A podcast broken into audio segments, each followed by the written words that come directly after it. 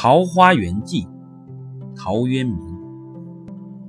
晋太元中，武陵人捕鱼为业，缘溪行，忘路之远近。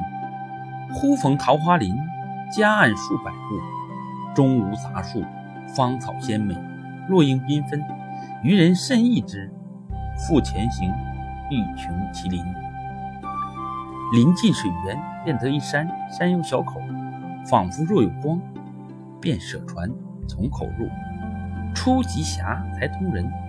复行数十步，豁然开朗，土地平旷，屋舍俨然，有良田、美池、桑竹之属，阡陌交通，鸡犬相闻。其中往来种作，男女衣着，悉如外人，黄发垂髫，并怡然自乐。见渔人，乃大惊，问所从来，具答之。便邀还家，设酒杀鸡作食。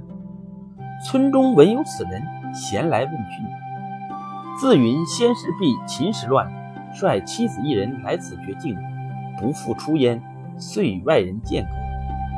问今是何事，乃不知有汉，无论未尽。此人一一为具言所闻，皆叹惋。余人各复言至其家，结出酒食。停数日，辞去。此众人语云：“不足为外人道也。”既出，得其船，便扶向路，处处置之。及郡下，诣太守，说如此。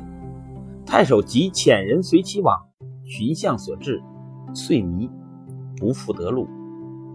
南阳刘子骥，高尚士也，闻之，欣然归往。未果，寻病终。后遂无问津者。